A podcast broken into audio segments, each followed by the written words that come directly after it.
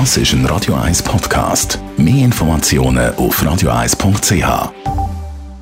Die Sprechstunde auf Radio 1, präsentiert von der Dr. Andres Apotheke Stadtlaufen. Pflanzliches Wissen aus der eigenen Produktion bei Sportverletzungen, Blasenentzündung und Energiemangel.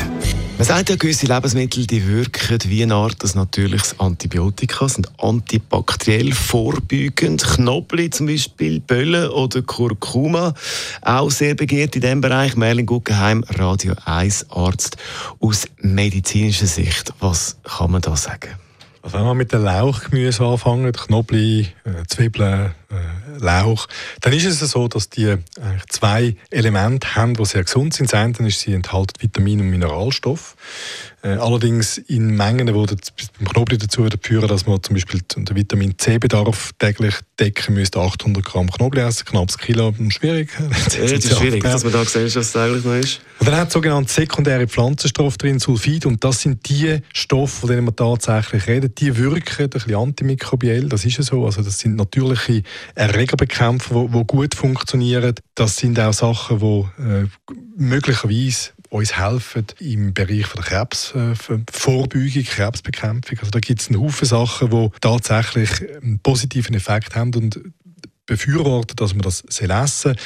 Es gibt auch immer ein paar Haken an den meisten Sachen. Der Knoblauch, das ist ja die Diskussion, schneiden oder pressen, spielt nicht eine Rolle, aber man muss etwas machen mechanisch, damit die Stoffe aktiviert werden. Nummer eins. Nummer zwei, nachher sollte man nicht mehr viel machen. Also je mehr man das kocht, desto mehr verliert sich bei diesen äh, Gewächsen äh, die Wirkung, also wenn man Zwiebeln andünstet, so wie sich das gehört, anständig 20 Minuten und so weiter, bis weich und süß sind, sind die Wirkungen eigentlich meistens schon verflogen.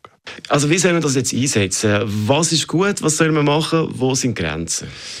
Wenn man sich gesund ernährt, das bedeutet, dass man Lebensmittel nimmt, selber kocht und die versucht nach Möglichkeit, je nachdem, ob das Rezept das ermöglicht oder nicht, möglichst wenig zu verarbeiten, also wenig, wenig zu kochen, zu dämpfen und so weiter, dann pflegt man insgesamt einen gesunden Lebenswandel, der einem hilft, Krankheiten so zu vermeiden. Das Abwehrsystem ist fit und so weiter. Jetzt, wenn man eine Krankheit hat, glaube ich nicht, dass die pflanzlichen sogenannten antibiotisch wirksamen Substanzen lange zum Krankheit äh, therapieren.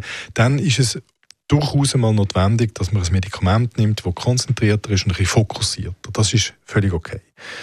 Dann muss man auch wissen, dass die Bioverfügbarkeit von diesen Stoffen zum Teil ein Thema ist. Kurkuma, der große Hype, ist so etwas, soll äh, krebsbekämpfend sein, soll antimikrobiell sein, soll der Verdauung helfen. Das Problem ist, dass im Magen-Darm-Trakt das Kurkuma schlecht aufgenommen wird. Das heißt, es bleibt in der Regel im Magen-Darm-Trakt. Darum ist es ein Potenzmittel, wenn man ein Verdauungsproblem hat, aber systemisch wird es eigentlich nie wirksam. Unser Radio 1 als Merlin Guggenheim ist das zum Thema natürliche Antibiotika in Lebensmitteln. Das Ganze gibt es zum als Podcast bei uns auf Radio 1. Das ist ein Radio 1 Podcast. Mehr Informationen auf radio1.ch.